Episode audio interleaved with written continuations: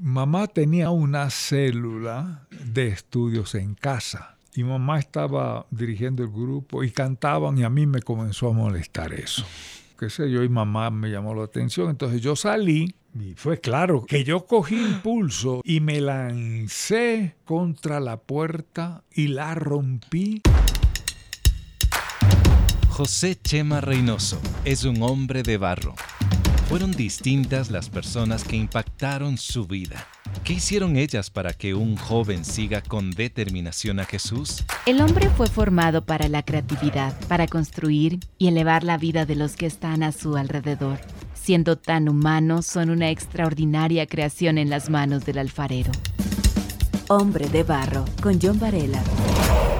Tengo el agrado de presentar en este podcast, Hombre de Barro, a una persona que lo conozco por mucho tiempo en el área ministerial. Ya para algunas personas puede sonar un poco raro o nuevo esta palabra ministerial, pero vamos a ir desglosando de a poquito de qué se trata.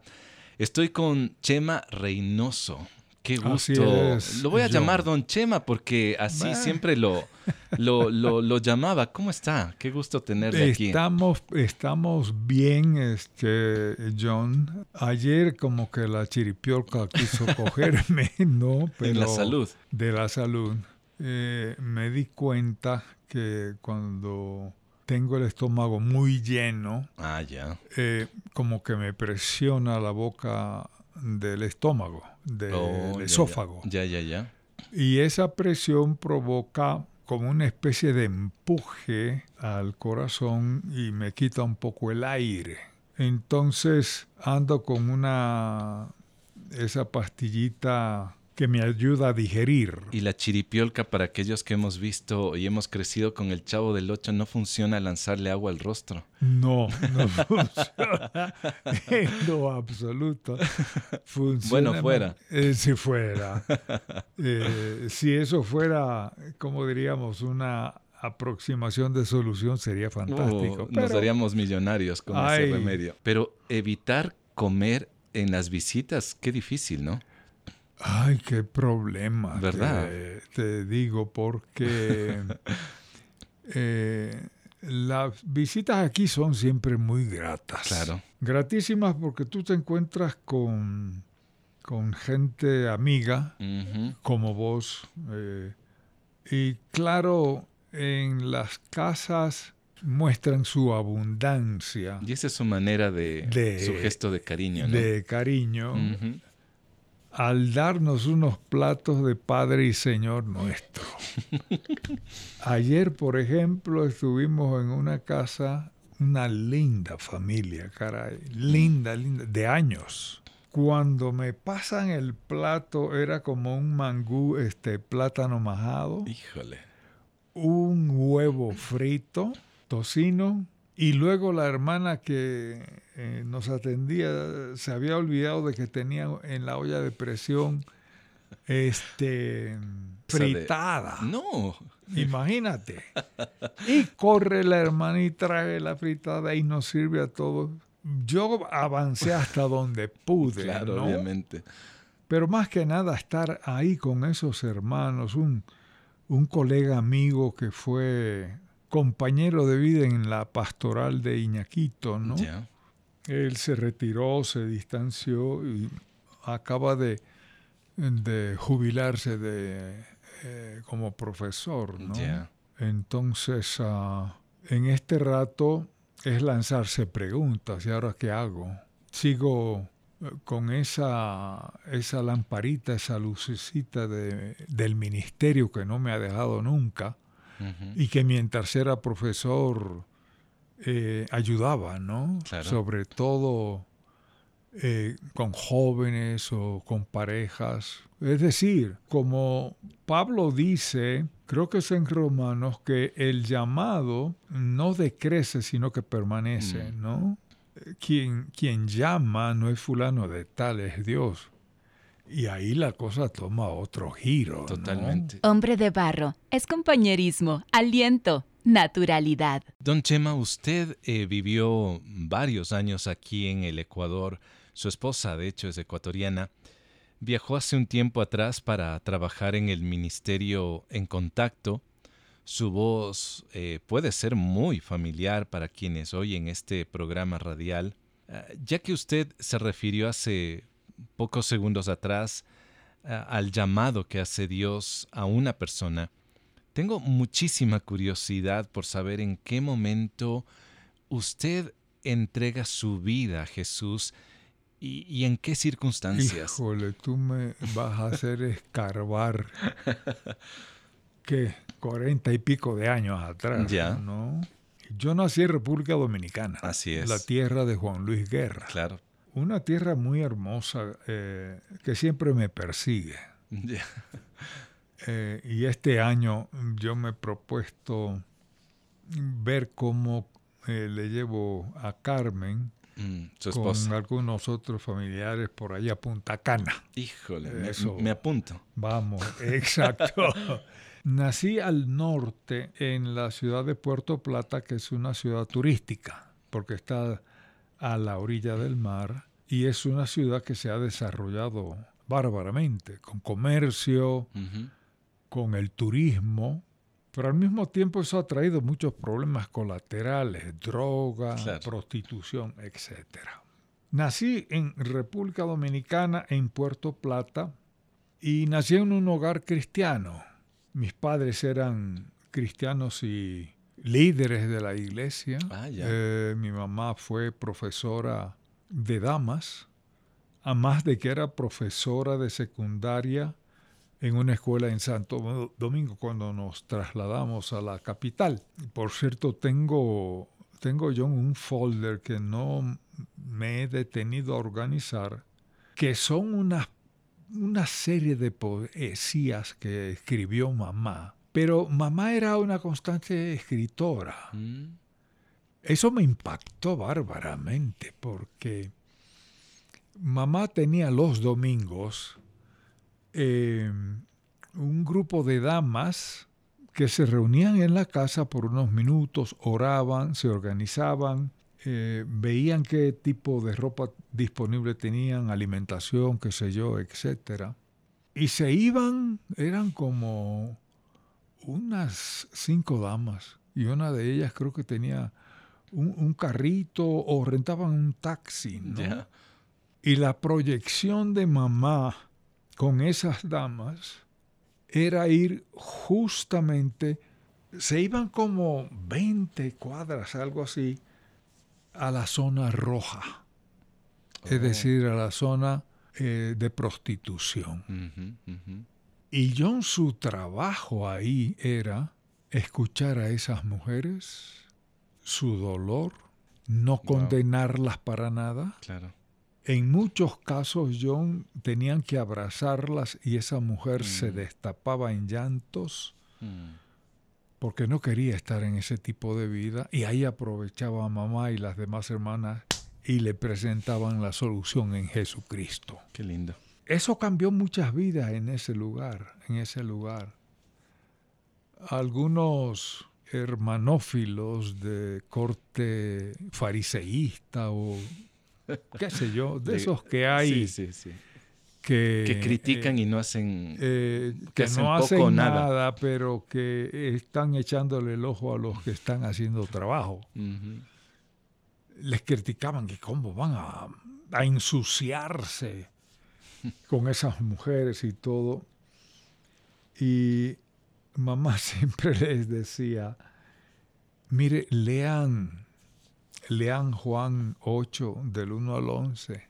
Es decir, Jesús estuvo con la multitud y les narraba en, resumen todo el drama de esa mujer que fue cogida, como decimos aquí, no este, popularmente con la mano en la masa, es decir, en el, acto del adulterio, ¿no?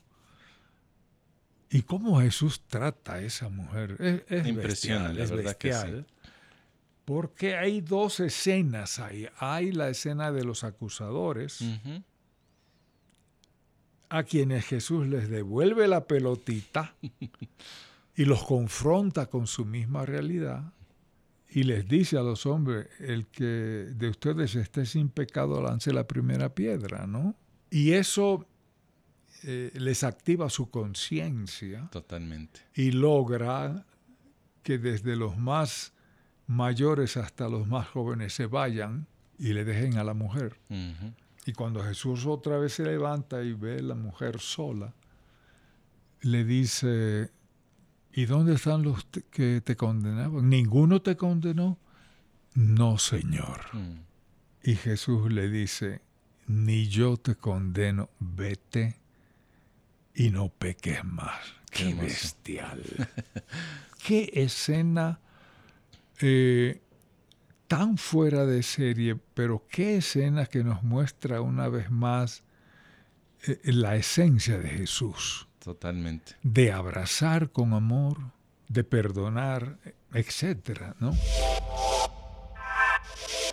Descarga Hombre de Barro en la app HCJB. También estamos en Apple Music, Spotify y SoundCloud.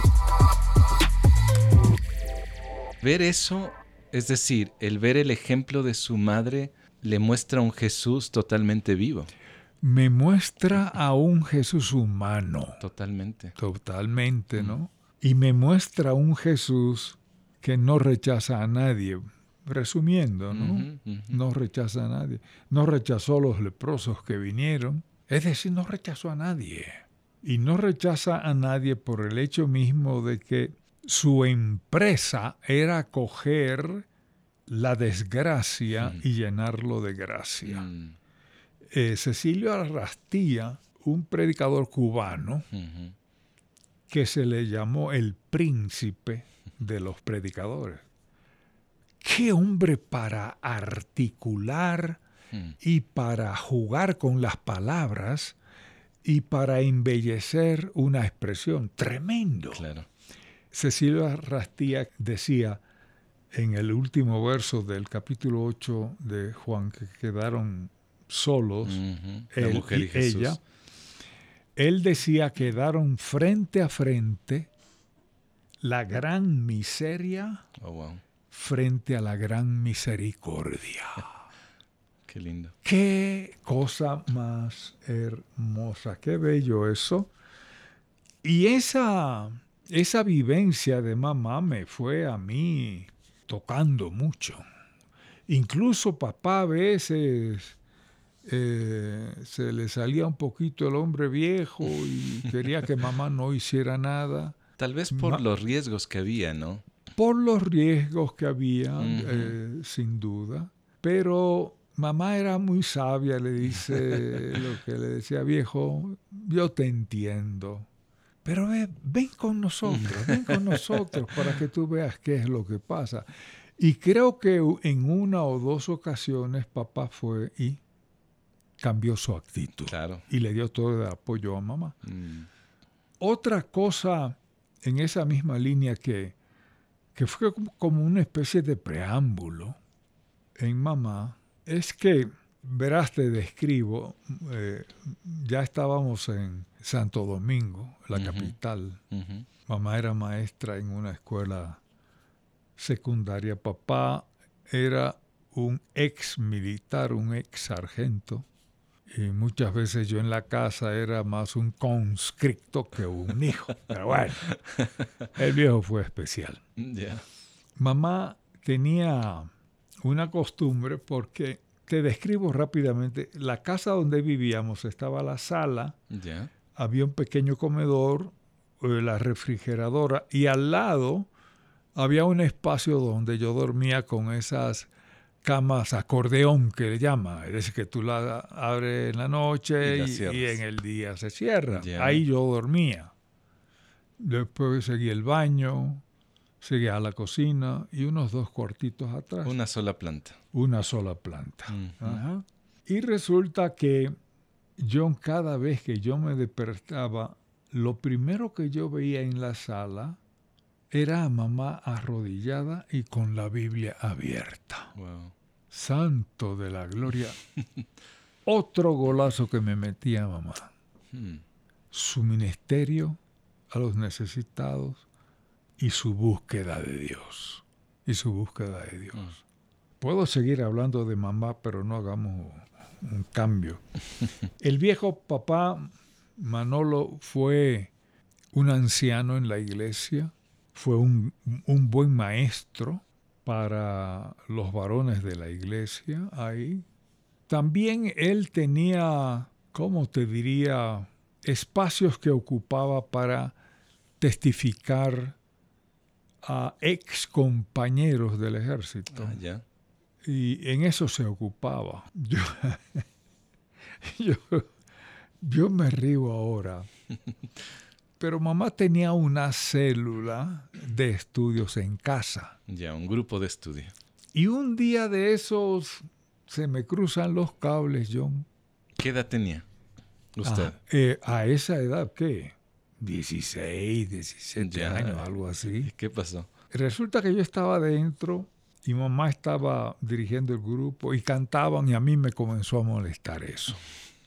Y entonces yo comencé a hacer ciertos ruidos, qué sé yo, y mamá me llamó la atención. Entonces yo salí y fue claro, el diablo se me metió. que yo cogí impulso, John. ¿Ya? Y me lancé como el hombre araña contra la puerta y la rompí. No me diga. Y mamá solamente me miró, oró con las hermanas y les digo, perdonen por no decir a este bestia, sino perdónenlo y regresen a sus casas. Terminó el estudio. Resulta que yo me acosté y papá en ese entonces llegaba, terminaba su turno por, por ahí de la una de la mañana. Ya. Llegó a la casa, mamá le contó del episodio, además él vio la puerta rota. Y usted hecho el dormido, seguramente. Y yo hecho el dormido. Cuando John, yo comencé a sentir unos latigazos en mi humanidad física. Híjole. Que yo no, yo no sabía dónde esconderme. No se dobló la cama. No. no. Entonces, papá, eh, muy serio, me cogió y me sentó, me habló y me dijo, tú vuelves a hacer algo igual y vas a ver lo que te va a pasar. Es decir, guerra avisada no mata soldados. Claro. Hubo un cambio, un cambio eh, ahí. Mamá por un lado, papá por otro lado. Hombre de Barro es el resultado del compromiso y la ayuda económica de personas como tú.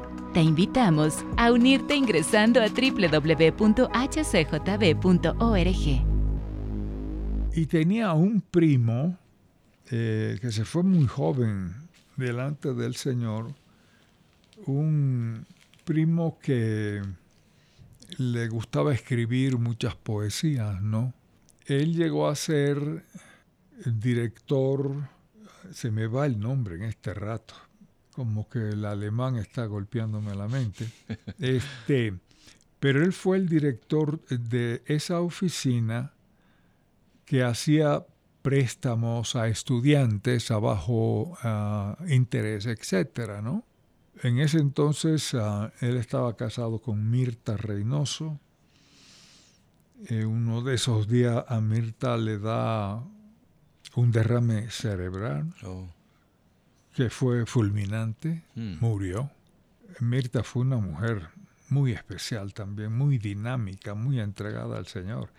Eso le golpeó a mi primo Fonchi fuertemente. Entonces, ah, él también escribía sus poemas, pero también era, llegó a ser mi maestro de escuela dominical. Ah. ¿ya? Y su estilo fue siempre de inspiración yo me sentía, yo sacaba pecho, mi primo, no, era esto, era lo otro. Incluso llegó a ser embajador de República Dominicana en Israel. Ah. Y lo llega a hacer John porque él comenzó a experimentar una especie de arritmia en el corazón. Y en Israel eh, se había descubierto un nuevo, un nuevo programa o sistema para tratar ese problema específico, ¿no? Así que su enfermedad y la necesidad, porque había una vacante en la embajada en Israel, se unieron ah, y a él le tocó ir allá. Me recuerdo la última vez, él hizo un esfuerzo grande, se levantó para almorzar. Nos sentamos ahí, él estaba a la cabecera, yo estaba para acá. Ah, y justamente me pregunta, ¿cómo estás, Josie? Porque allá me llamaban así, Josie, no Chema.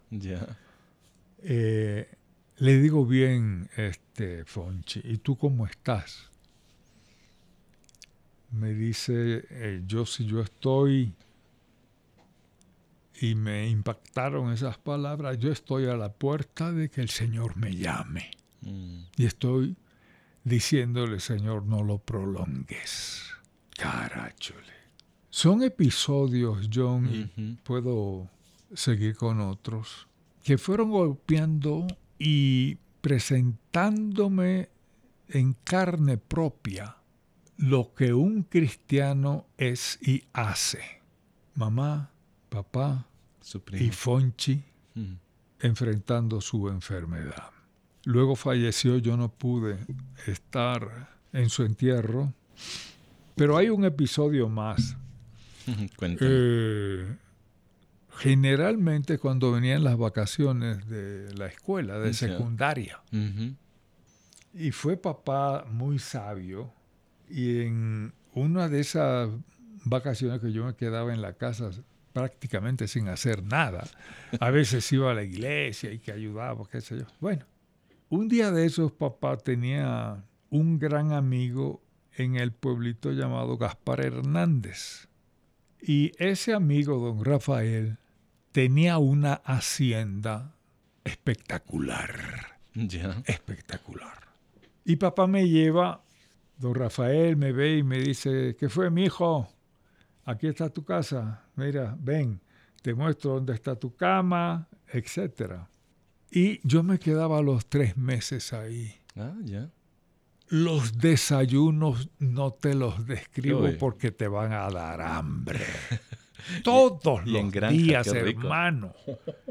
El huevo que lo acababa de poner la gallina, la leche que la acababan de ordeñar, ese, etcétera.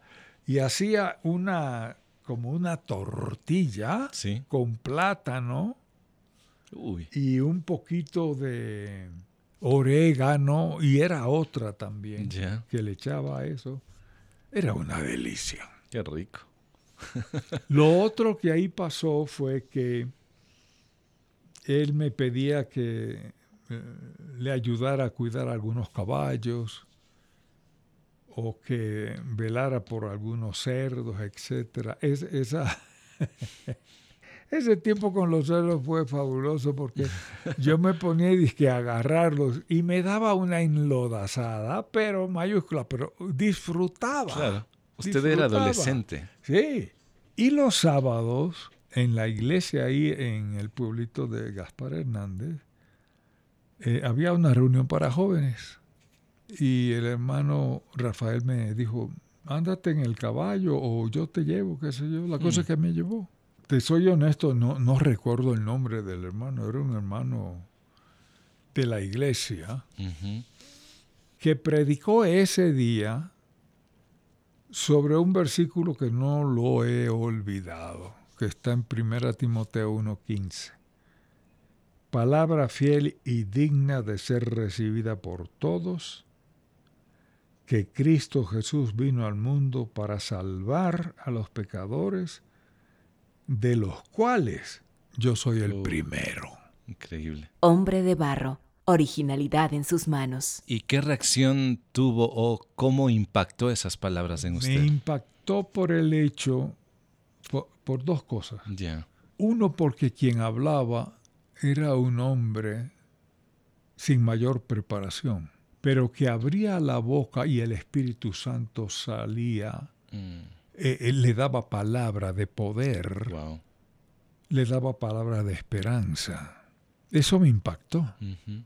Como a veces uno dice, ¿y este que me va a enseñar? No, Señor. Fue un instrumento de Dios. Mm. Y lo otro, la confesión sincera de Pablo. No escondió nada. La gracia de Dios me alcanzó. Soy un pecador y de la lista de pecadores yo encabezo el listado. El hermano al final, como era eh, la costumbre, eh, decía, si alguien siente que quiere recibir al Señor, este que se quede y yo me acercaré y hablaré con él. ¿Ya? Yo no me quedé yo y me fui a la, a la casa. Pero esas dos cosas me perseguían mientras iba a la casa. La sencillez de ese hombre mm. y la confesión de Pablo. Yo llegué al cuarto a duras penas y lo único que hice yo fue arrodillarme y decirle, Señor, yo no sé, yo no entiendo, pero he sentido el impacto de tus palabras. Mm. Y aquí estoy, Señor, toma mi vida, toma mi vida.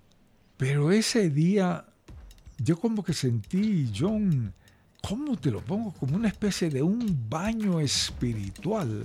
Oh. Un baño espiritual como de limpieza. No. Limpieza en el sentido del perdón, de la aceptación, de la bienvenida. Y con esos episodios, John, es que yo llego, yo llego a conocer al Señor.